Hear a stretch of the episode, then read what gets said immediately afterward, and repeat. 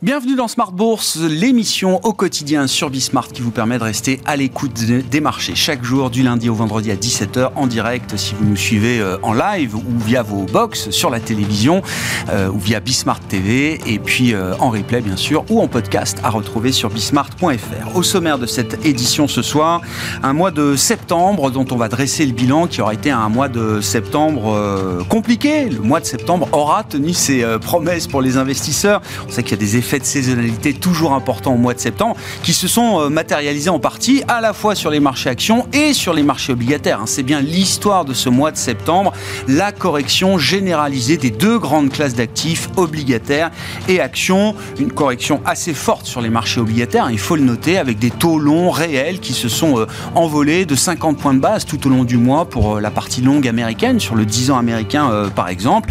On a vu des mouvements également importants sur la courbe de taux en Europe. Quant à la baisse des actions, elle reste somme toute mesurée. On aura peut-être une baisse de l'ordre de 3% pour le CAC 40 sur euh, ce mois de, septembre, avec une, dernière séance du mois qui permet d'ailleurs de redresser un petit peu la barre. Vous aurez le résumé de cette séance euh, de fin de mois et de fin de trimestre d'ailleurs dans un instant avec Comme du Bois. Ce sera l'occasion de revenir évidemment sur les événements de ce mois de septembre sur les marchés avec un, un grand tableau de bord de marché, un rendez-vous que dont vous aviez peut-être l'habitude chaque dernier vendredi du mois, qui a été un peu augmenté. Nous accueillerons un nouvel intervenant dans ce grand tableau de bord des marchés aux côtés de Jean-François Bête, DG de Cantalis et Bertrand Lamiel, euh, directeur général de Ports en Par Gestion. Laurent Albi viendra nous apporter son expertise et son analyse des marchés à travers l'expertise de l'analyse technique pour vous apporter le maximum de dimensions d'analyse euh, concernant la situation de marché euh, actuelle à l'aube de ce quatrième trimestre qui démarrera euh, la semaine prochaine.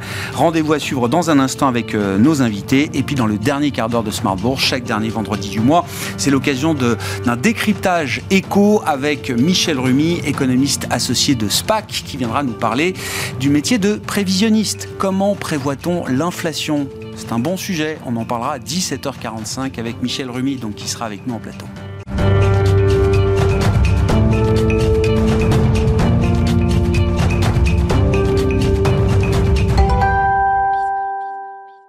D'abord, tendance mon ami, les infos clés du jour sur les marchés en cette dernière séance de la semaine, du mois et du trimestre, c'est avec Comme du Bois. Bourse de Paris termine la semaine sur une séance positive portée par de bonnes nouvelles sur le front de l'inflation en Europe comme aux États-Unis. Outre-Atlantique, l'indice Core PCE a augmenté de 0,1% sur un mois et de 3,9% sur un an en septembre. Du côté de la zone euro, la hausse des prix à la consommation est tombée à son plus bas niveau depuis près de deux ans. Ainsi, l'indice IPCH a augmenté de 4,3% sur un an en septembre après 5,2% le mois dernier. L'inflation Core retombe quant à elle à 4,5% en septembre contre 5,3% le mois dernier. Du côté des valeurs, après avoir souffert ces dernières semaines, le secteur du luxe rebondit après que les analystes de Bank of America ont relevé leurs conseils sur les valeurs du secteur à surpondérer. LVMH progresse jusqu'à plus de 3% au cours de la séance, tout comme Hermès et Kering, qui ont vu leur action progresser respectivement jusqu'à 1,8% et 1,3% au cours de la séance. Lundi, côté statistique, les investisseurs prendront connaissance de l'indice ISM manufacturier aux États-Unis pour le mois de septembre. À noter que les marchés chinois seront fermés lundi pour une semaine en raison de vacances nationales dans le pays. Tendance mon ami, chaque soir, le résumé de la séance avec Comme Dubois qui nous accompagne dans Smart sur Bismart.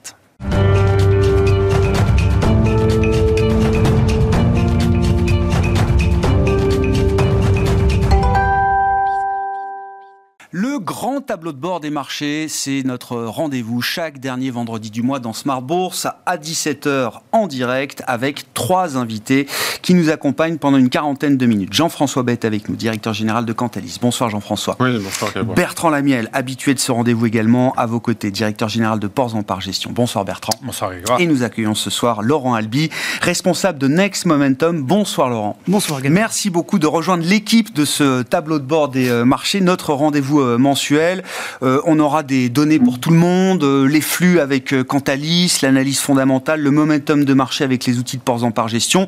Et vous nous apportez votre expertise en matière d'analyse technique. Laurent, je suis ravi que vous puissiez être là pour, pour évoquer ces sujets-là avec nous. C'est votre expertise de longue date. Hein. Vous avez été président de la FAT pendant, pendant quelques années, je crois, et aujourd'hui responsable de Next Momentum, comme je le disais. Quel est l'objet de Next Momentum, Laurent? Alors, Next Momentum, c'est un, une société qui fait de la formation en analyse technique pour les investisseurs euh, privés et les professionnels. Bon, Chacun est venu avec ses slides et ses graphiques. Euh, il y a du support visuel pour ce, tableau de bord des marchés, euh, à commencer par les vôtres, Jean-François, sur la question des flux en ce mois de rentrée, mois de septembre, qui est toujours un mois un peu particulier, qui a tenu ses promesses, je le disais, sur, sur les marchés, et qui, en termes de, de collecte, de flux d'investissement, est un mois négatif à nouveau pour les actions. Ouais, je crois qu'on est encore sur un mois de, de, forte prudence de la part des investisseurs. C'est les actifs risqués qui euh, je dirais, font peur et subissent les, les, les sorties, donc euh, fonds actions, fonds diversifiés, fonds alternatifs, fonds immobiliers, etc. Et plutôt un engouement des investisseurs euh, dans cet environnement sur euh, les fonds monétaires et les produits taux d'une manière générale. C'est 10 milliards de décollectes sur des fonds actions, c'est 25 milliards de collectes sur des fonds monétaires. Je pense qu'on a un peu le, le, résultat des politiques monétaires, des taux d'intérêt qui sont très élevés. Donc vous avez une compétition des rendements qui s'est mis en, en, ordre de marche en Europe et aux États-Unis. Donc les investisseurs européens se disent dans mon, dans mon allocation d'actifs, je fais du monétaire et l'actif risqué, non risqué, euh, l'actif sans risque paye. C'est aussi, euh, j'allais dire, un petit peu un, un message des investisseurs qui se disent si vraiment on a des taux aussi élevés et que les banques centrales ont raison, ça refroidit. Si ça refroidit, ah il vaut mieux que j'achète des taux et des obligations que des actions, puisque les actions sont plutôt cycliques et exposées à la croissance. Donc on a cet engouement pour des fonds monétaires des fonds obligataires, fonds obligataires à échéance. On en a déjà parlé ensemble, mais c'est, euh, en a plus d'une trentaine de fonds à échéance qui ont déjà été créés en 2023. Ça fait partie des produits qui se vendent les mieux par les CGP aujourd'hui. hein. c'est un retour de patrimonia, vous y étiez. C'est typiquement le genre de produit, les structurés, les fonds datés, qui se vendent aujourd'hui euh, dans le, dans, dans, le conseil. Hein. Ouais, sur 2022, ça a été une vingtaine de grands produits qui ont été lancés. On est déjà à 34 depuis le début de l'année. C'est pas fini, ça continue. Et donc, vous allez avoir des cohortes de fonds à échéance qui, qui vont continuer à, à sortir. Euh, c'est 40 milliards de d'encours sous gestion en Europe, la moitié ont été levés fin 2022 sur 2023 et, ça continue. Et vous avez même vu passer iShares qui sort un ETF euh, obligataire à échéance datée sur cinq maturités. 2025, 26, 27, 28. Donc ça montre bien que c'est un engouement fort. Même aux États-Unis, en fait, ils sont emparés du, de, la thématique. Et, donc voilà, on est dans une période euh, bond, on est dans une période obligataire, et on voit les, investisseurs se tourner vers les, obligations et les, monétaires. Qu'est-ce qui caractérise là cet engouement pour les fonds monétaires, euh, justement, euh, Jean-François? Quel type de rendement on espère aujourd'hui avec ah. du monétaire par rapport au, rendement ou à l'espérance de rendement qu'on peut avoir sur les actions, par exemple? Alors on n'a pas vu ça de cette configuration depuis 1999. On, a des taux de la BCE à 4% depuis le 14 septembre dernier. les États-Unis, c'est plutôt 5,50 euh, versus 4,50, on va dire, sur des rendements euh, actions S&P 500. Donc vous avez clairement en fait les, les deux effets qui se cumulent, c'est-à-dire de se dire Finalement, ça ne me coûte pas d'être exposé sur du cash, de garder des liquidités. Euh, deuxièmement, j'ai une compétition des rendements. J'ai retrouve en fait une allocation d'actifs où je peux parfois sortir des actions et me remettre sur du cash, puisque le, le, rendement des actions est à 4,50. Donc il y a une compétition qu'on avait connue en 99-2000 et qui s'est résolue par ce qu'on a appelé la bubble.com qui a explosé et qu'on a, a retouché un petit peu dans les années 2006, hein, 2007 où la Fed avait augmenté fortement ses taux directeurs et on a commencé à, à, avoir en fait un, effet. Donc je le disais, les deux mouvements euh, jouent, euh, crainte sur les actions vu niveau de taux et, et attrait du rendement. Intérêt des investisseurs, des rentiers qui se disent euh, il est urgent d'avoir du cash et de la poudre sèche. Oui, et puis vu les rendements, c'est parfaitement rationnel effectivement de voir cette classe d'actifs. C'est redevenu une classe d'actifs, le monétaire privilégié aujourd'hui. en termes de, de, de, collecte, alors sur, sur les fonds actions notamment, on suit avec vous le match euh, toujours gestion passive, gestion active? C'est toujours la gestion passive. C'est toujours les ETF. Les investisseurs dans un environnement prudent se dirigent toujours vers des, des ETF. Les grands indices, donc si je vous donne le top 5 des grands indices et des grandes collectes sur le mois de septembre, vous allez avoir des indices américains, vous allez avoir du MSCI World qui est par ricochet à, soit aux deux tiers des actions américaines. Et donc on continue à se protéger, à retrouver de la visibilité, de la qualité à travers des grands indices et à travers des valeurs américaines. Euh, inversement, les, les, fonds actifs, les fonds un peu euh, euh, thématiques, small cap, euh, etc., euh, sont, ont, ont, perdu un peu de leur superbe et continuent à, à souffrir dans, dans l'environnement actuel. Mmh. Sur l'Europe, c'est intéressant. Si on regarde, euh, alors soit on regarde les thématiques, soit on regarde les pays, mais en tout cas sur les thématiques, pour aller rapidement, c'est plutôt pas les thématiques ESG euh, qui sont refroidis euh, ces, ces, derniers mois. Hein. Donc la partie verte a beaucoup, s'est beaucoup refroidi, pas tellement. C'était en fait. une grande tendance, au moins des deux dernières années, ouais, hein, si 2021, je dis pas de bêtises, euh, Jean-François. 80% hein. des flux oui, en 2021 allaient sur ça. les fonds euh, ISR. Ouais. Ça s'est fortement calmé. Alors c'est pas la catastrophe, c'est pas la bérésina, tout le monde sort pas des fonds ISR. C'est plutôt il y a des ah, contraintes hein, réglementaires parfois. Il y a des contraintes réglementaires, ouais. puis il y a l'industrie qui euh, patine un petit peu avec euh, le CSRD va-t-il sortir, Ursula von der Leyen va-t-il euh, va-t-elle revoir la définition d'une PME, etc. pour essayer de, de sauvegarder le Mittelstand allemand. En tout cas, voilà, comme l'industrie est un peu dans, dans, le flou, dans le gris, on va dire, c'est pas pour mettre en avant des fonds ISR. Et de l'autre côté, on a un engouement pour des fonds thématiques non ISR. Ouais. Si vous faites de la tech, si vous faites du pétrole, si vous faites de la construction de l'immobilier, euh, vous, si vous êtes de l'industrie et de la défense, vous êtes nécessairement pas ISR, d'où ce match en faveur des, des thématiques non ISR. Bon, d'autant qu'on a des, des, des, une classification SFDR qui est peut-être euh, qui est peut-être suspendue à une refonte assez euh, violente. Ouais, Là aussi, réglementation SFDR européenne. 9, on est en voilà, pleine révision, plus donc euh, il est urgent d'attendre. De, de, ouais. de, deuxième lecture sur la partie zone géographique. J'ai pas de bonnes nouvelles pour les gérants actions européennes. On on est à 28 semaines de décollecte consécutive sur les actions européennes, 7 mois de décollecte. Ça ne se termine pas malheureusement sur le mois de septembre. On est encore dans, dans le rouge. Euh, c'est difficile. Je pense que les investisseurs sur la partie géographique et même un peu thématique ont suivi un petit peu les nouvelles macros. Vous avez vu, euh, l'économie américaine tourne plutôt bien. Euh, les Bidenomics ont joué à plein. Inversement, sur l'Europe, on parle de PMI en dessous de 50, de l'Allemagne qui est en récession, de difficultés de l'industrie allemande. Donc on pâtit un petit peu de cet environnement macro mmh. et aussi on pâtit sans doute des messages des banques centrales, euh, donc avec, entre Fed et, et BCE. Hein, bizarrement, la, la Fed a, est un peu on hold et en pause et n'a pas bougé. En revanche, la BCE continue un peu à taper, même si le discours est plus soft. Et donc, quelque part, ça ne favorise pas euh, l'Europe ah ouais. et l'industrie aujourd'hui. Bon, enfin, L'Europe a souffert, mais euh, je regarde à l'inverse, là, sur votre graphique, il n'y a que les euh, actions US qui collectent. Euh, les émergents, euh, l'Asie, etc. Sur le mois de septembre, là, c'est ou flat ou en décollecte. Hein. Oui, c'est ce que ça. je disais en introduction. Ah. Il n'y a que le monétaire et l'obligataire ah qui a collecté, les actifs risqués et les actions en particulier. Alors l'Europe décollecte plus et les États-Unis tirent un petit peu leur épingle du jeu, mais on n'est pas dans une période où il y a du volume, on investit en actions, on a envie de prendre du risque. Ça reste quand même un environnement de prudence, euh, clairement. Bon, une prudence qui était justifiée euh, pour le mois de septembre, si on dresse un bilan avec vous, euh, Bertrand, et les outils d'analyse de, de Ports en Part euh, Gestion, je disais, le mois de septembre a tenu ses promesses.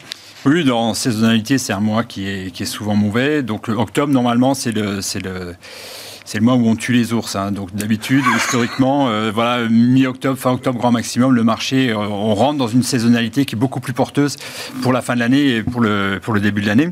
On va voir, rappelons-nous l'an dernier, hein, c'était le 29 septembre, c'était le point bas de, c'était le point Exactement, bas il y a un an, j'aurais dû commencer par ça. Voilà. L'anniversaire du point bas, vous avez raison. Et c'est reparti. Euh, on a pris quoi, 25, 30 très, vite, très fort, euh, et ça a pris beaucoup de, beaucoup de personnes à, à, à contre-pied. Et la dernière partie de l'année 2022, c'était la dénégation de la plus, enfin, pour la plupart, c'est ouais. euh, pas possible, la récession est devant nous. Enfin bref, c'était un peu compliqué. Je sais pas ce qui, mais en tous les cas, voilà, on arrive là et on arrive là encore une fois euh, avec un, un été euh, qui a qui a fait des contre-pieds euh, sur pas mal d'items importants euh, par rapport aux stratégies qu'on peut voir dans différentes maisons, euh, avec des taux longs qui font des nouveaux plus ouais alors qu'on était dans une logique euh, on voyait bien que le discours des banques centrales commençait à être euh, plutôt on va vers la pause, il y aura peut-être une dernière hausse, mais globalement on s'approche de la fin. Euh, or sans annoncer la baisse des taux, mais en disant voilà, on va rester sur un plateau, on va voir, on voit que les effets sont en train de se mettre en place, que l'inflation diminue. Bon, par contre, on voit bien que sur l'économie, sans que ce soit une catastrophe, ça mord un peu. Donc, il y avait cette logique qui est en train de s'installer dans différentes stratégies, de dire les banques centrales vont rester sur un plateau, vont voir les effets. Et là, bon, bah, évidemment, le contre-pied parfait, les taux longs qui remontent euh, aux États-Unis ou en Europe euh, franchissent des, nouveaux points hauts. Euh, c'est très différent de l'histoire de 2022. Hein. Sur les taux, l'accélération, c'est bien les taux longs réels, là, aujourd'hui, qui imprime le mouvement euh, sur les marchés, sur la courbe des taux. 2022, c'était les taux courts. Hein. C'était ce phénomène d'aplatissement de, la courbe, c'était les taux courts qui s'envolaient et qui guidaient le reste de la courbe de, de taux. Là, depuis quelques semaines, c'est vraiment une histoire de taux longs. Les taux courts, eux, sont globalement stables hein, après les banques centrales.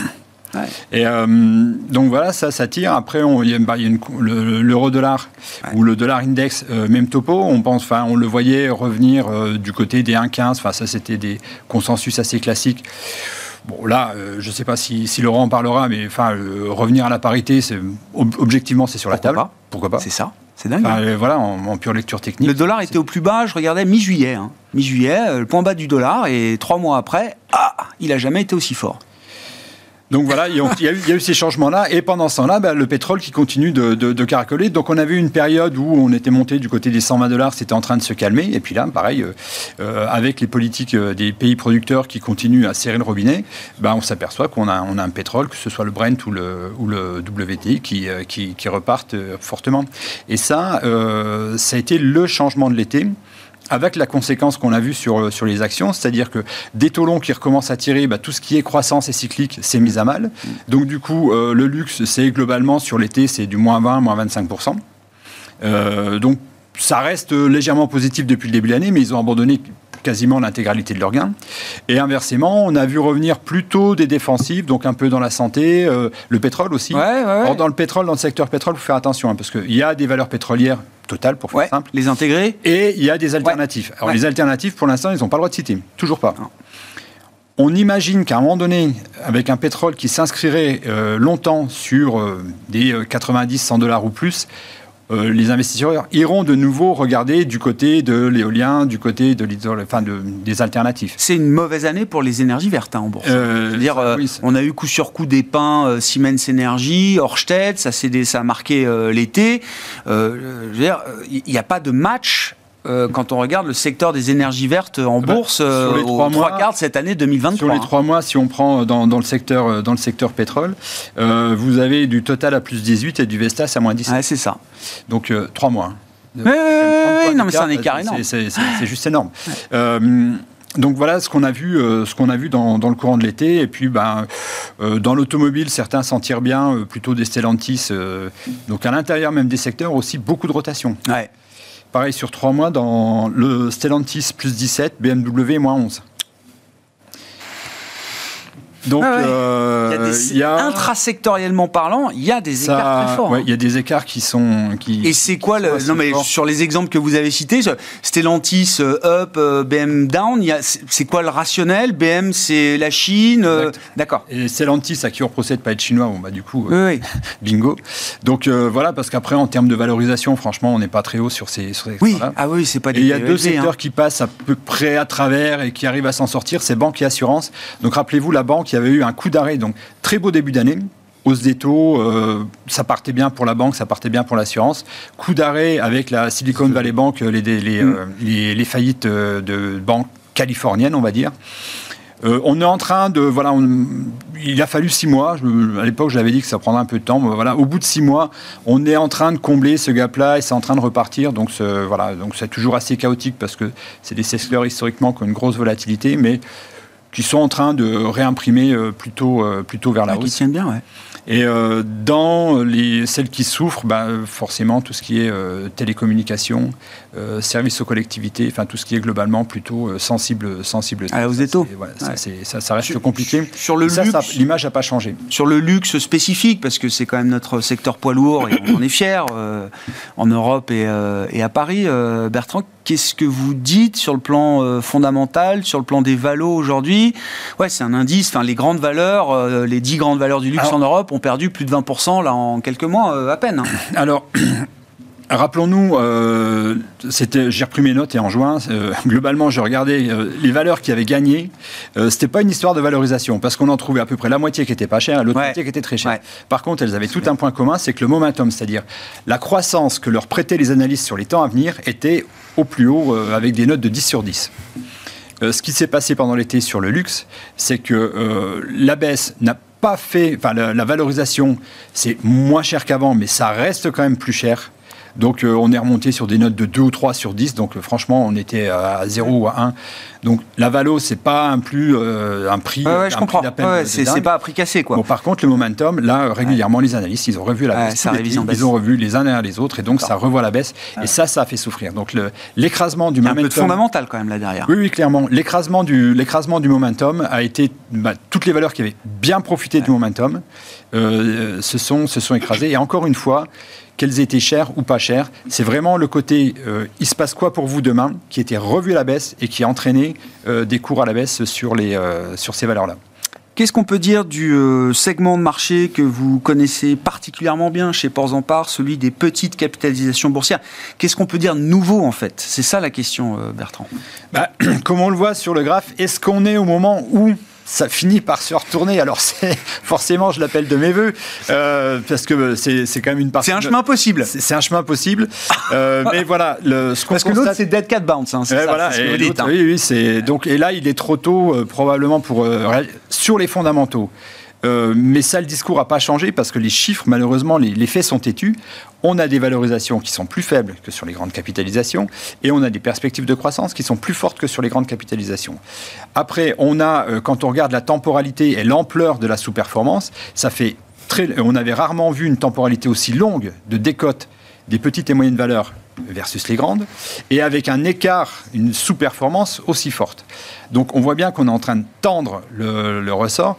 après, j'ai regardé quels pouvaient être les, les, éléments derrière fondamentaux qui pouvaient expliquer cela.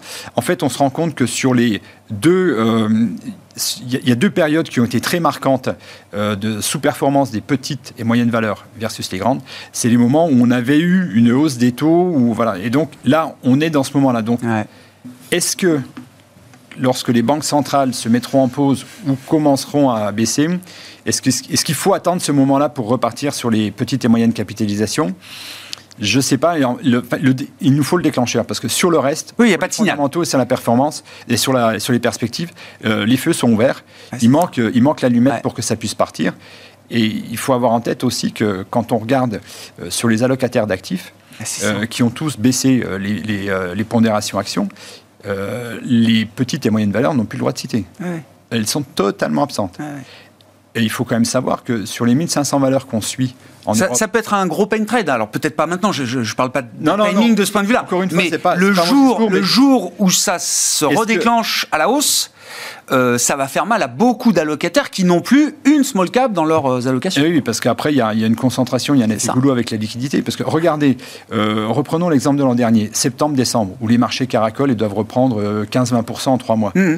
si ça, ça arrive sur les mid et les small cap, elles ne prendront pas 15-20%. Hein. historiquement, quand ça repart, c'est du 30 ou du 35. Ça, mmh. va, ça va très très vite. Le risque, c'est de laisser les investisseurs sur le, sur le côté. Donc ça, voilà, il va falloir surveiller ça de près. Et donc, euh, soit on est prêt à intervenir rapidement, euh, soit de manière contrariante, bah, on, commence à, mettre un, pied dedans doucement, puis on attend de voir. Jean-François, on n'en a pas parlé, mais euh, ouais, ça peut encore décollecter sur les small caps ou, enfin, je veux dire, ça fait des... tous ceux qui voulaient sortir ont eu le temps de sortir. Ça fait 5 ans qu'il se passe plus rien sur les small caps. je pense que en termes de, de, flux, la, la main est pas tellement chez les institutionnels, mais dans les grands réseaux les grands réseaux ont sorti, il y a une aversion au risque telle que on a la question de la liquidité aussi hein, sur la liquidité. Et donc, euh, je pense qu'effectivement, il faut euh, un message des banques centrales et un retour des investisseurs globalement avant de voir un retour des, sur des, petites et moyennes valeurs. Laurent Albi. Oui, je voulais rebondir une seconde sur ce qu'a dit euh, Bertrand et les small caps, parce que mon sujet, c'est l'analyse technique. Et quand on regarde ce chart, il y a quelque chose de très frappant, de très intéressant, qui va plutôt dans le sens de monsieur, c'est cette consolidation qui a eu lieu en 2021 qui est juste énorme. Et ce que nous dit l'analyse technique, c'est que quand on a ce range, quand on a ce, cet espace d'échange, ça joue un peu un rôle de matelas. Et ça veut dire que je vois mal, a priori, je ne sais pas si le dead cat bounce, il est là. Mais ce que je crois comprendre en regardant ce chart, c'est que le potentiel de baisse, oui, c'est ça. Il est épuisé. Ça devient asymétrique. C'est-à-dire pour quelqu'un qui a un peu de temps, sans chercher le timing, commencer à se positionner, il y a peut-être un risque de perte limité par rapport à un risque on revient de sur le, On revient sur les niveaux. Et on revient sur un niveau d'une année entière. Alors, le marché fait ce qu'il veut. Hein, oui, oui, il va jamais là où on l'attend. Mais euh, techniquement parlant, il y a quand même cette grosse zone euh, en 2021 qui, moi, me fait penser que c'est une, ça a été une zone d'échange. Donc, ça veut dire que c'est potentiellement une zone de demande. Donc, ça peut baisser encore, mais ça veut dire que il va falloir recommencer très graduellement à s'y intéresser, je pense. Moi, je vois Techniquement parlant. Euh, au début de l'été, enfin, beaucoup ont été euh, assez positifs sur le Russell 2000, par exemple, aux mmh. États-Unis, le domestique, euh, la croissance. Jouons la croissance américaine puisque c'est là où il y a de la croissance, etc. Et jusqu'à bah, jusqu'à la fin du premier semestre, il était plutôt bien le, le Russell. Et en fait, cet été, il a effacé plus de 10% de gains. Oui, Grégoire, ça, hein. je vais jouer à l'avocat du diable. Qu'est-ce qui fait le Dow? Pareil, il a 1% de perf cette année. c'est l'opposé du Russell. Donc, euh, oui, c'est vrai que les small caps, elles, l'ont bien senti, hein, les 550 points de base de hausse. Là, les small caps aux États-Unis, elles l'ont pris facialement. Mais le Dow, Enfin, le Dow, c'est quand même euh, l'aristocratie de la cote. Euh, il est à 1%. Hein, donc, et donc, c'est à mon tour Oui, oui, bah du coup, on va même parler du S&P 500 avec vous, euh, Laurent. En fait, la question que je voulais vous poser, Laurent, c'est est-ce qu'il y a, je, je, vous laisse développer, effectivement, vous avez apporté plusieurs graphiques pour, pour la compréhension, euh, effectivement, de, de, des enjeux techniques de marché. Mais la question que je vous poserai de toute façon, c'est est-ce qu'il y a quelque chose en construction dans les marchés actions qui ressemble à une capitulation ou une potentielle capitulation euh, demain? Qu'est-ce qu'on peut dire partant du marché américain de la situation technique? Alors la réponse est non. Ah, bon, pas de capitulation. Non. Très bien. La capitulation, c'est un phénomène de marché qui arrive après une forte baisse. C'est une capitulation, c'est-à-dire que les investisseurs sont écœurés et ils liquident à tout prix il n'y a pas de baisse. Bah, si on regarde le chart du S&P, il commence à baisser. Hmm. Si on regarde le stock 600, il, a, il est encore au-dessus de son range. Donc le stock 600, il n'a même pas donné son signal de distribution. Donc non, la capitulation, ça vient bien après. Ça vient quand ça a beaucoup baissé et que c'est la purge finale. Oui, c'est le mouvement final avec la vitesse. Voilà. Et c'est le moment. Il y a des volumes. Et c'est le moment où, où, effectivement il faut se mettre en face. Qu'est-ce qu'il faut voir sur ce, sur ce graphe euh, en termes de figure technique, là, euh, Laurent? Alors, il faut voir une tête-épaule, mais au-delà de la tête-épaule, euh, il faut voir une vulnérabilité. Il faut voir une vulnérabilité sur le S&P parce qu'il a commencé son rallye il y a un an et c'est la première fois qu'il met cette figure de retournement en place. Alors, elle peut tout à fait être invalidée demain, c'est pas le sujet, mais on voit bien qu'il y a quelque chose de cassé parce qu'il y avait toujours des creux qui étaient haussiers, hein, c'est la définition basique euh, d'une tendance haussière, bah là on voit un creux qui est inférieur aux autres. Hmm. Donc il y a une fragilité qui est visible. Maintenant, si on sort du S&P et qu'on regarde les indices, Nasdaq 100, 33%, c'est super. Le FANG, c'est-à-dire l'indice des, des, GAFAM, 65%. Russell 2000, 0. Dow, 1. S&P equally weighted. Ça, c'est marrant parce que... Équipondéré. Équipondéré. Donc, Toutes les valeurs ont le même poids. 1%. Donc, ça veut dire que cette hausse aux États-Unis, ça a été une hausse en trompe-l'œil. Ça a été une hausse où la participation a vraiment été très, très, très mauvaise. Il y a eu une histoire que je ne peux pas qualifier aujourd'hui sur l'intelligence artificielle générative. Est-ce que c'est un mirage ou pas? On verra bien. Mais s'il n'y avait pas eu, c'est marrant parce qu'il y a un cabinet américain qui a mis en place le S&P 7. Ah bah C'est-à-dire le S... magnifique quoi. Oui, c'est ça. 55% depuis le début de l'année. Et le S&P 493, 5. Donc c'est une année très très particulière. Et même en Europe, c'est une année très particulière parce qu'on a un DAX qui est à la cave et on a l'Italie qui est forte. ça fait très longtemps qu'on n'était pas dans, ce, dans, dans, dans, ce, dans cette physionomie de marché. Une participation aussi faible, et je, pose la question à tout le monde, c'est c'est un signe de. Est-ce qu'il faut l'analyser comme un signe de faiblesse forcément? Est-ce que c'est un, un potentiel d'élargissement de la participation demain et donc peut-être un facteur de soutien? Est-ce que ça peut être ou l'un ou l'autre? C'est un facteur de prudence. Parce que regardez ce chart, il est particulièrement parlant. On a en noir le S&P, hmm. très belle tendance haussière. Et on a en rouge la ligne. Alors, c'est une ligne qui, compile quoi? Les trois bourses américaines Amex, Nasdaq, NYSC. Hein, donc, c'est 100% de la cote. Et on va calculer chaque semaine le nombre d'actions de ces trois bourses qui font des plus hauts annuels et on va leur retrancher le nombre d'actions qui font des plus bas annuels. Regardez la physionomie de la courbe, elle est horrible. C'est au plus bas. C'est au plus bas et ça baisse. Donc ça veut dire que s'il n'y avait pas eu cette histoire de Nvidia, Apple, Microsoft, etc., on ne serait pas du tout ah non. sur les marchés américains dans l'histoire qu'on est en train de vivre avec un S&P qui est à 11% et qui est donc dans sa perf historique. C'est lié aussi au, flux et au poids des indices. Euh, si on regarde le volume sur le CAC 40, une journée, c'est un milliard. Ouais. Ou à peu. Après, au fixing, effectivement, il y a beaucoup d'arbitrage au fixing, mais c'est le, cash, sa clôture, c'est un milliard. Un milliard. Apple, Microsoft, ça doit être 5 milliards de volume par jour, et Nvidia, ça a été à 30 milliards.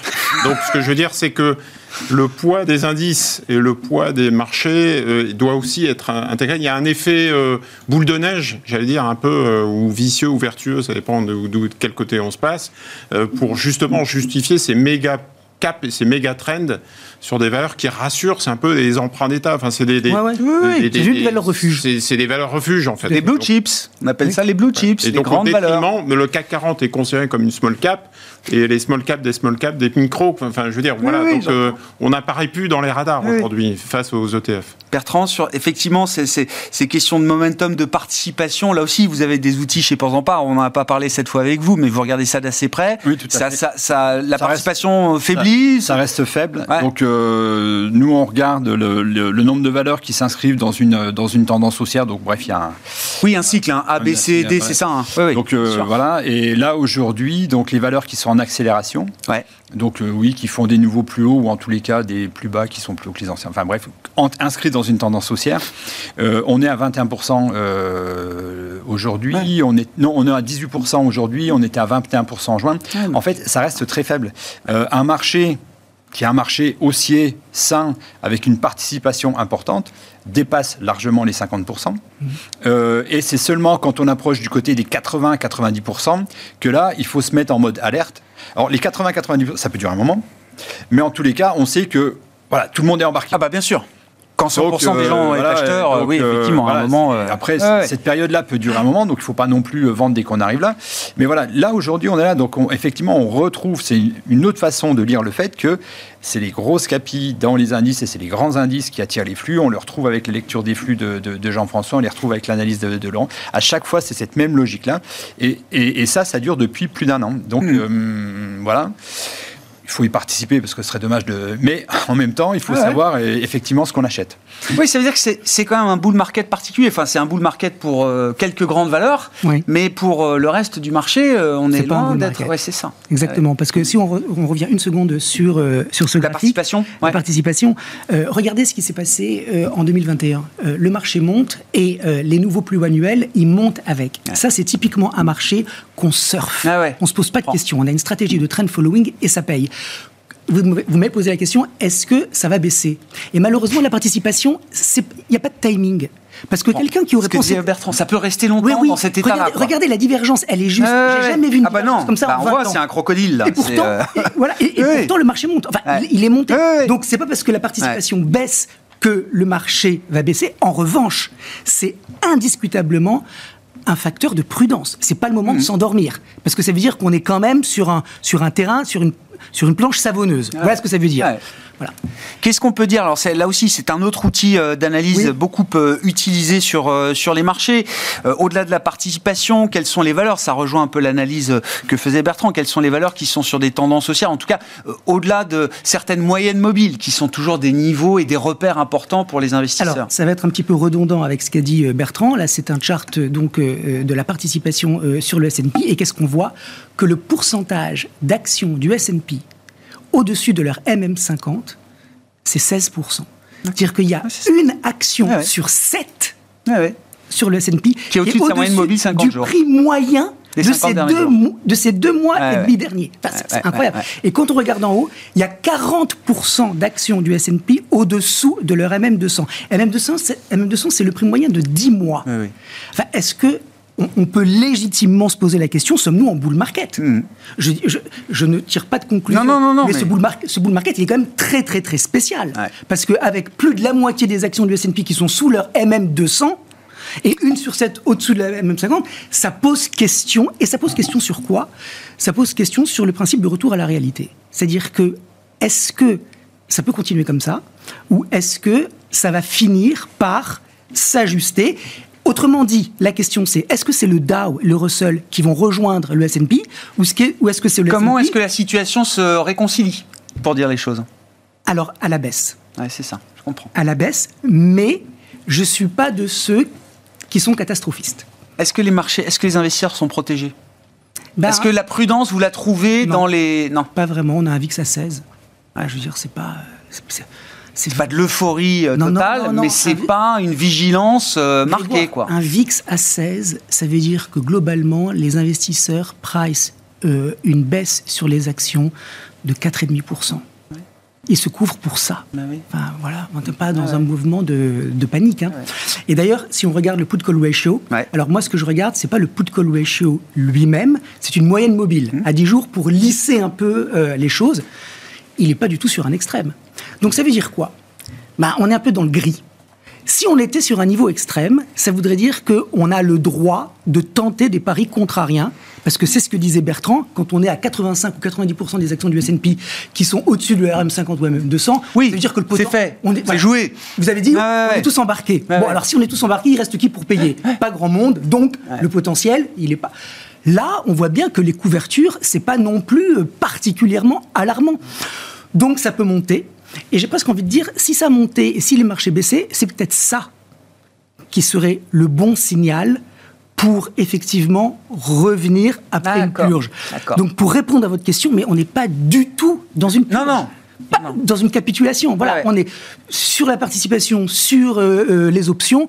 On voit bien que euh, ils montent de Les manière. investisseurs sont pas stressés. Le marché peut faire mal. On parle de pain trade souvent sur les marchés, mais à ce stade, Non. ça ça bouscule pas plus que ça. Non, parce que en fait, euh, il y a effectivement une hausse des taux longs aux États-Unis et elle n'est pas, à mon avis, encore assez haute pour commencer à faire peur. Un mot rapide de la saisonnalité du. Alors c'est le Dow Jones, hein, c'est ça que vous avez choisi, euh, Alors, j'ai pris une saisonnalité Laurent? J'ai Ouais. pris le Dow Jones depuis sa création, donc 126 ans, mais que les années de préélection américaine, bah oui. parce que c'est quand même une année particulière. Bah, cycle politique, Voilà. bien sûr. Alors, Bertrand a dit que le mois d'octobre, c'est le mois qui tue les ours.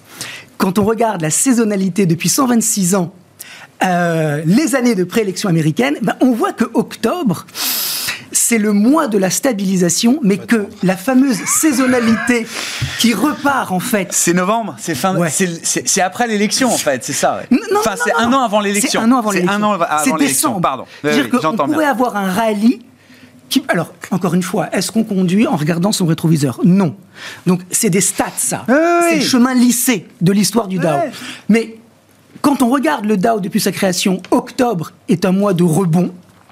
Et quand on le voit les années de préélection, ben c'est un, euh, un mois de rebond très faible.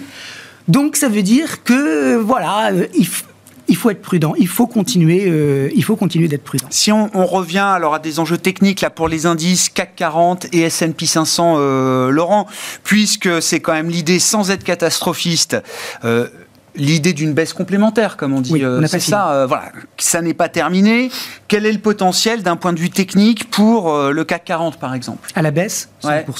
5%. 5% encore, Ouais, partant 5%, de là où on est ouais, voilà. On est remonté un peu là en fin de, en fin Oui, de non, mois, non, mais d'accord. L'idée, c'est que voilà, on peut retourner dans cette zone entre 6007 et 6009. C'est des niveaux de Fibo euh, importants. Euh, c'est un target euh, de ce triangle. Ça vaut ce que ça vaut, mais ça montre simplement la compression de la vol. Et par conséquent, quand on sort de cet épisode de compression de la vol, en général, ça part vite. Qu'est-ce qu'on voit depuis une semaine? Que c'est parti vite.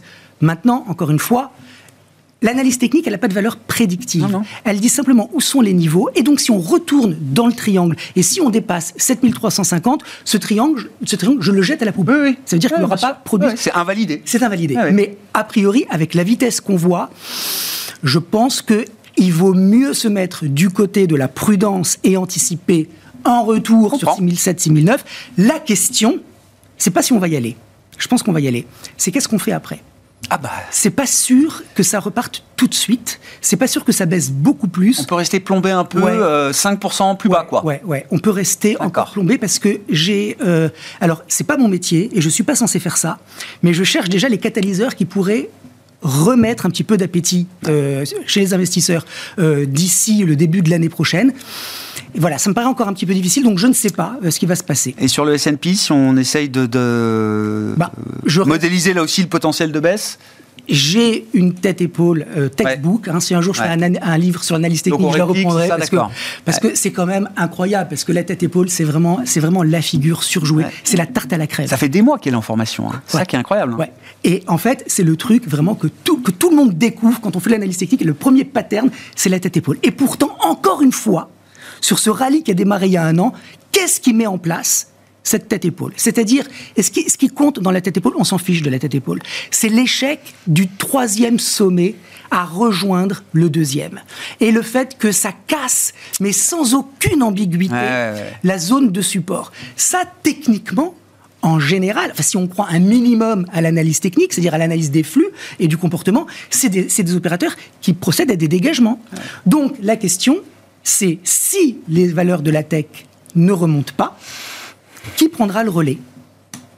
C'est une question. Euh, L'énergie, j'y crois pas trop. Donc, et s'il y a personne pour prendre le relais, ben, je vois pas un gros potentiel tout de suite de rebond. Bon, qu'est-ce qui pourrait se passer mieux prévu? C'est la question que j'ai envie de vous poser, non Parce que là, on va avoir les outlooks de fin d'année 2024, euh, tout le pessimisme macro qu'on avait en début d'année pour cette année 2023 qui a été pris à défaut. Je sens bien qu'on va le retrouver dans les perspectives euh, 2024. Donc, j'ai envie de vous poser la question un peu à l'inverse. Où est-ce que ça pourrait ne pas être euh, euh, aussi dur? Ou est-ce que ça pourrait être un peu mieux, peut-être? Ça peut surprendre peut-être sur l'inflation, parce qu'on voit que l'inflation euh, baisse. Les chiffres, les derniers chiffres européens sont plutôt Ouais. bien orientés. Ouais, ouais. Même euh, corps, or, énergie, etc. Donc on se dit, euh, les banques centrales ont réussi. Et les le banques pétrole à 100 dollars, ça va vite nous Euh, remettre un petit coup d'inflation. euh, là, pour l'instant, les effets de base sont positifs, mais euh, Ouais, donc euh, finalement, on se dit, bah, la, la- la mission est réussie. Et donc, euh, on se projette sur 2024 des taux qui vont commencer un petit peu à diminuer. Surtout que les banques centrales n'ont pas envie de tuer les emprunts souverains, tuer la dette italienne.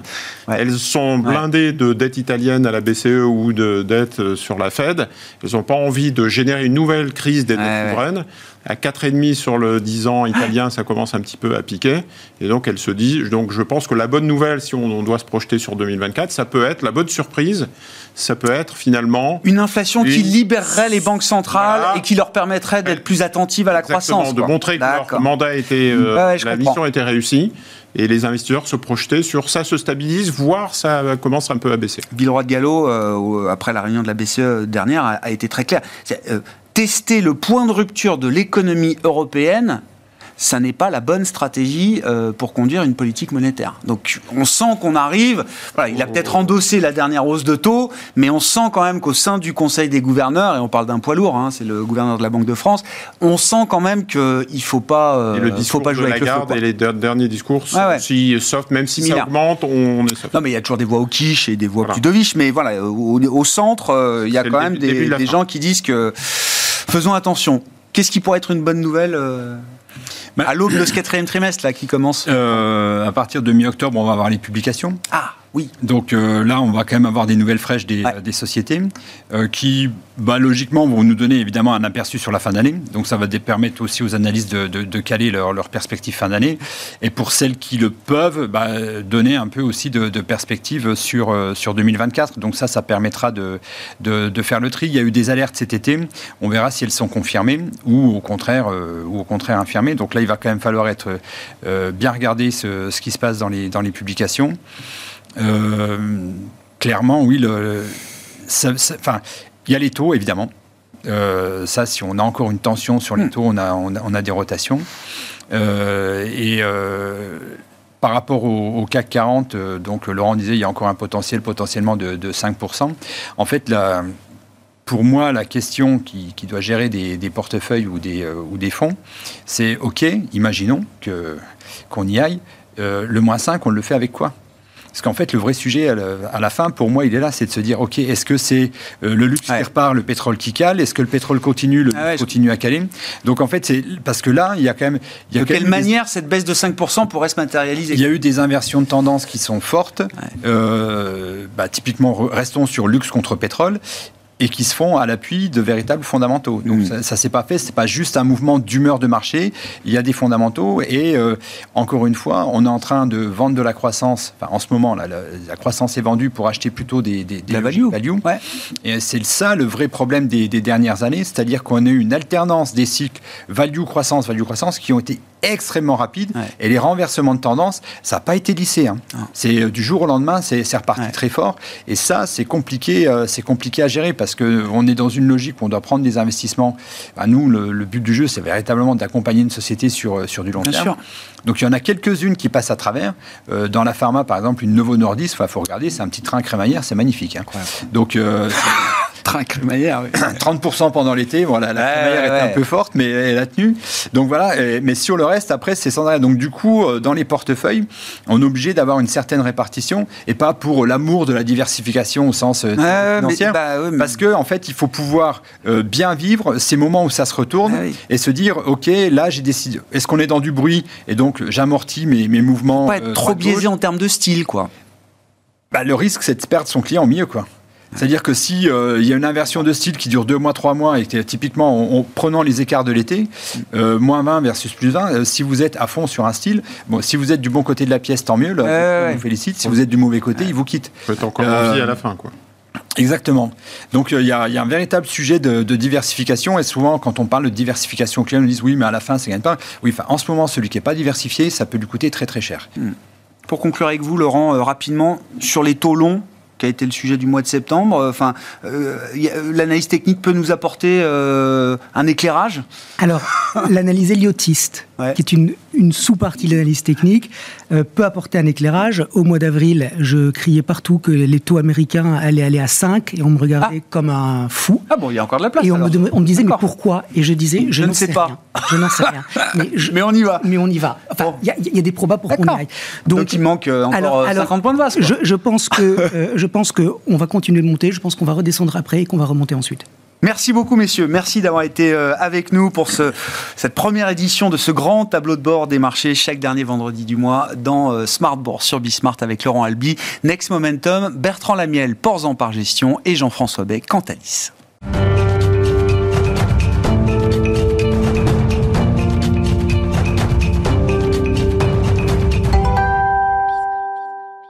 Le dernier quart d'heure de Smart Bourse, chaque dernier vendredi du mois, c'est notre rendez-vous de décryptage économique avec Michel Rumi, économiste associé de SPAC. Bonsoir Michel. Bonsoir Grégoire. Merci beaucoup d'être avec nous. Rendez-vous de rentrée euh, avec vous sur un sujet qui me paraît fondamental. Comment prévoit-on l'inflation et ça, c'est. Non, mais c'est un vrai sujet. C'est-à-dire, comment on construit une prévision d'inflation On pourra revenir pourquoi tout le monde s'est trompé, euh, euh, ah. etc. Mais je, je... bon, il y a beaucoup de choses qui sont difficiles à prévoir. La, prévision de la conjoncture en général est, est difficile. Et là, parle pas de la croissance, on parle vraiment spécifiquement de l'inflation. J'ai l'impression que c'est peut-être encore plus dur que la prévision de croissance, la prévision ah, d'inflation. tout à fait. Ça, a été votre métier en partie. Enfin, en tout cas, vous avez travaillé sur, ces, sur ce genre de prévision, Michel. Oui, tout à fait. Alors, première des choses qu'il faut savoir, c'est que les projections d'inflation sont faites par des prévisionnistes et non pas par, on va dire, euh, le commun des mortels. On va dire ça comme ça. Ce sont des, des experts, en priori.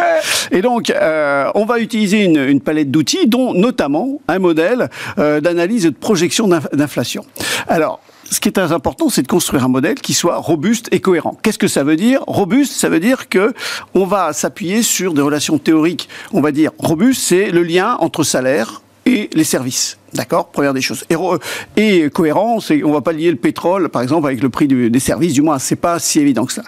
Et donc, ce modèle va, dans un premier temps, prévoir avec, euh, à l'horizon d'un an, en fait, l'évolution des prix de quatre grands on va dire, euh, agrégats, l'alimentation, les besoins industriels, l'énergie et les services.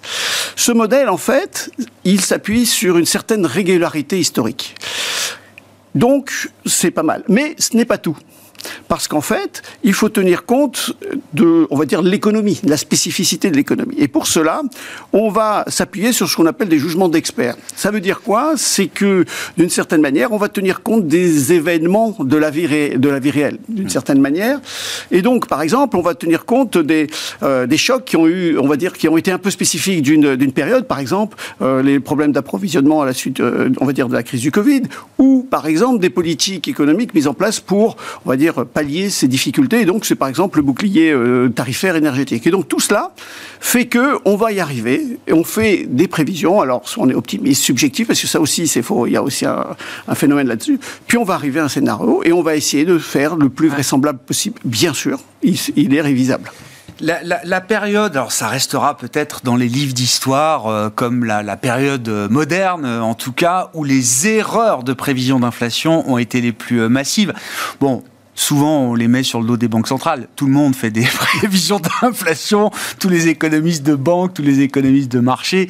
Bref, euh, alors c'est toujours facile de faire du back trading, de dire non, mais moi je le savais. En septembre 2021, je savais que l'inflation serait à plus de 10% en zone euro euh, un an et demi plus tard. Bien sûr, euh, ça, reste quand même intéressant de s'interroger sur l'ampleur des erreurs qui ont pu être ah. commises dans les prévisions avec des chocs exogènes, effectivement, dont les conséquences ont été très compliquées à, anticiper, à imaginer. Tout à fait. C'est qu'en fait, avec euh, la crise euh, du Covid, on a eu un choc désinflationniste, c'est-à-dire un ralentissement de la, croissance. Et comme on avait prévu sur, on va dire, une, plus longue période, on a eu, on va dire, une erreur entre les deux à la sortie de la, crise du Covid et en même temps avec euh, la, crise de l'Ukraine, au contraire, on n'a pas vu la flambée des prix et donc l'inflation était très basse. Donc c'est vrai que euh, l'erreur. Mais ce qui est très important dans l'exercice de la prévision, c'est de se dire où et pourquoi on a fait les erreurs. Bien sûr. Et c'est ça qui est très important parce qu'on va essayer à chaque fois d'améliorer le diagnostic des experts.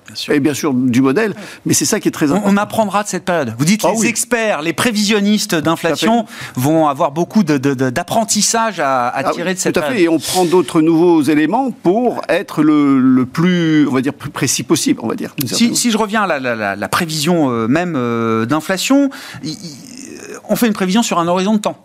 Ah, tout à fait. Donc, il faut déjà euh, calibrer son, son horizon de temps. C'est pas la même chose de faire une prévision de moyen long terme ou de, court terme. Euh, court terme, c'est quoi pour un prévisionniste euh, en matière d'inflation? En fait, c'est c'est trois mois. En fait, ce qu'il faut voir, c'est que on, on, court pas de la même manière un 100 mètres qu'un marathon. Donc, ce qui fait que c'est pareil. En fait, on a un court terme qui va se situer aux alentours de trois mois, et du coup, on va faire des projection donc d'inflation sur une vingtaine de, produits. Ça passe par les, par les fruits, par euh, les transports euh, ferroviaires ou aériens, éventuellement les carburants. Et ça, c'est Comment fait-on ça? Donc, première des choses, comme c'est relativement à court terme, on va beaucoup, on va dire, s'appuyer sur la euh, documentation existante. Ça veut dire que on va avoir euh, les, documents budgétaires, les revues professionnelles, puis en même temps, à partir de là, on va avoir euh, pas mal de choses, d'informations, et on va essayer de transformer. Par exemple, on s'est aperçu des aléas climatiques. Et donc, qu'est-ce qu'il faut voir? C'est des climatiques et leur évolution. Par exemple, on a eu sept ans en fait de, euh, El Niña qui a, eu qui a modéré les températures. Et là, on risque de rentrer dans El Niño qui va augmenter les températures. Donc, ça va changer les, conditions de l'exercice et donc les, prévisions. Il y a aussi euh, les révisions de, tarifs publics, des taxes, etc. Et puis également des négociations entre les producteurs et les distributeurs, par exemple, comme dans l'agroalimentaire. Et donc ça, ça permet déjà d'avoir une première, euh, on va dire, une première impression. Mais en même temps, il faut tenir compte aussi de la saisonnalité. Par exemple, on s'aperçoit que dans le transport, notamment aérien, les prix sont plus élevé en été ou pendant les fêtes de fin d'année. Et donc, c'est une certaine, saisonnalité. Et donc, du coup, on s'aperçoit qu'il faut aussi tenir compte de l'évolution du prix du pétrole et des carburants pour justement ajuster, en fait, ces, prévisions-là. Et c'est ça qui est, important de, bien voir qu'en fait, il y a beaucoup d'analyses, de, euh, on va dire, techniques, c'est-à-dire le modèle, mais qui est souvent aussi bien réajusté par le sentiment. Oui, on a beaucoup de statistiques corrigées des variations saisonnières. Hein. c'est toujours le CVS qu'on met après euh, différentes statistiques. Euh, quand on veut réaliser une prévision d'inflation sur euh, du plus long terme, alors on parle quoi D'un an? Un an, c'est long déjà ah pour essayer d'anticiper l'inflation dans un an. Tout le monde se casse les dents en ce moment. C'est déjà un horizon de long terme. Tout à fait. En fait, l'idée, ce qu'il faut bien voir, c'est qu'un économiste prévisionniste va donner la tendance. On peut pas. Non, ça sera. C'est un coup de bol. Au point près, voilà. à la virgule près. Voilà. Non, mais ça, il faut le mettre parce qu'il faut bien rendre une copie. Voilà. Mais c'est la tendance, qui, compte. Hein. Voilà, exactement. Et donc pour cela, on va s'intéresser à peu près à une douzaine de, on va dire, de, gros agrégats, notamment c'est euh, les, produits manufacturés ou les services. Donc ça, déjà, on va avoir une première des choses. Et puis, on va s'appuyer par contre sur justement ce modèle. Ce modèle qui a une certaine régularité historique, euh, etc. Mais ça va donner, on va dire, le, le ciment, en fait. Mais à côté de cela, au-delà des aspects, on va dire, d'autres informations, on va tenir compte du commerce international. Mm. Et notamment les anticipations des matières premières, du prix des matières premières, des, produits énergétiques, des, de l'alimentaire. Et là, on va remodeler, sachant que de toute façon, on va essayer de donner une, tendance, on va dire, à un an, mais on va remodeler toutes les prévisions tous les trois mois, de telle manière qu'on essaye d'ajuster un peu euh, au fur et à mesure, fur et à mesure, parce que c'est compliqué. Mais Personne n'a prévu la guerre en Ukraine et donc les conséquences. L'IA va renforcer considérablement les modèles de prévision d'inflation et les modèles statistiques euh, en général. Euh, oui, il ne faut pas, faut pas rater. Euh, on va dire l'IA, ça va accompagner aujourd'hui le monde, de, on va dire en général. D'autant plus qu'on s'est trompé dans, dans, cette période-là. Donc, ah, ah, on peut se tromper avec l'IA aussi. Hein. Enfin, c'est ce que je comprends à ce stade de ma petite lucarne. je comprends qu'on peut mettre les mauvaises données dans un modèle et ressortir des mauvais résultats sur la base des mauvaises données. Hein. Non, non, non, non, non, mais, oui, l'idée, c'est que ça va, euh, on est en phase, on va dire, de, production, d'amélioration. En fait, on teste, euh, on ne pourra jamais dire, tiens, euh, l'IA a donné et on est tranquille. on teste les modèles, et l'idée, c'est notamment de voir que au Canada, on a déjà essayé de tester certains modèles. Et alors, cette particularité, c'est qu'ils se sont appuyés sur les, données américaines parce que les États-Unis collectent tout, et donc il y avait une grande profondeur de données. voilà, profondeur de données. Et donc, ces modèles IA s'appuie très peu sur la théorie. Donc, il donne beaucoup, on va dire, à, l'empirique, en fait. Et euh, ça permet de discerner concrètement plusieurs choses, notamment, c'est euh, les pressions à la hausse, si elles sont transitoires ou, euh, on va dire, plus long terme, ou d'extraire les attentes inflationnistes de la population, puis éventuellement les écarts entre la demande et la production, qui sont des données essentielles pour la, la, la politique monétaire. Et donc, tout cela, en fait, ils permettent de prévoir mais aussi de comprendre les causes de l'inflation. Et c'est ça qui permet en même temps d'essayer de voir comment ça fonctionne. Et le modèle canadien dont j'ai en tête, en fait, lui, par exemple, n'a pas euh, bien cerner, on va dire, l'inflation de 2021, parce qu'il a dit, c'est en fait, c'est un écart entre la demande et, l'offre, alors que tout le monde a fait autre chose. Mais le grand problème, c'est comme tout IA, c'est assez opaque, et on ne connaît pas ce qu'il y a dans le moteur. Et on ne comprend pas pourquoi elle sort ça, quoi. Voilà. Et c'est grande, la grande difficulté, c'est qu'après, on arrive à se dire, le jugement d'expert qu'on remet en cause, en fait, est parfois difficile à saisir. Ben, votre jugement d'expert, euh, Michel, c'est quoi la, bonne inflation? Le bon niveau d'inflation, c'est quoi? En fait, euh, c'est pas tant l'inflation, il faut qu'elle soit modérée et stable. En fait, c'est il faut qu'il y ait un niveau d'élévation de prix qui ne perturbe pas l'économie, grandement l'économie. Et donc, si je sais qu'il y a une inflation mais qui est modérée et stable, les chefs d'entreprise et même les ménages, tout le monde peut faire des anticipations ou des prévisions avec une certaine confiance. Par exemple, le chef d'entreprise peut très bien anticiper euh, ses coûts futurs, du coup en faire ses investissements, embaucher, il y aura de la consommation et donc finalement de la croissance. Donc Aujourd'hui, avec les, les, les, les révisions des, des, politiques monétaires, on avait dit 2%. Ces études nous avaient dit 2%. Aujourd'hui, peut-être, c'est peut-être 3. La question qui se pose, c'est qu'il faut revenir à une situation relativement stable ouais. pour arriver à un bon niveau. Mais modéré et stable. Si voilà. modéré, c'est 2,5 ou 3, voilà. pourquoi pas Mais c'est la stabilité des prix. Exactement. Hein, exactement. Dans le mandat, et on le traduit par, euh, alors avant c'était euh, proche mais inférieur à 2%, voilà. 2%, etc. Mais, mais la notion de stabilité des prix. C'est très important parce essentiel. que c'est prévisible. Bien, bien sûr. Merci beaucoup Michel. Merci, Merci pour euh, ce décryptage économique de rentrée sur un sujet euh, ô combien sensible encore aujourd'hui, l'inflation et la prévision d'inflation avec des années qui euh, bien seront riches d'enseignements pour tous les prévisionnistes d'inflation. dans un univers futur qui sera quand même inflationniste. Merci Michel. Michel Rumi avec nous chaque dernier vendredi du mois pour ce décryptage éco dans le dernier quart d'heure de Smart Bourse, économiste associé de SPAC.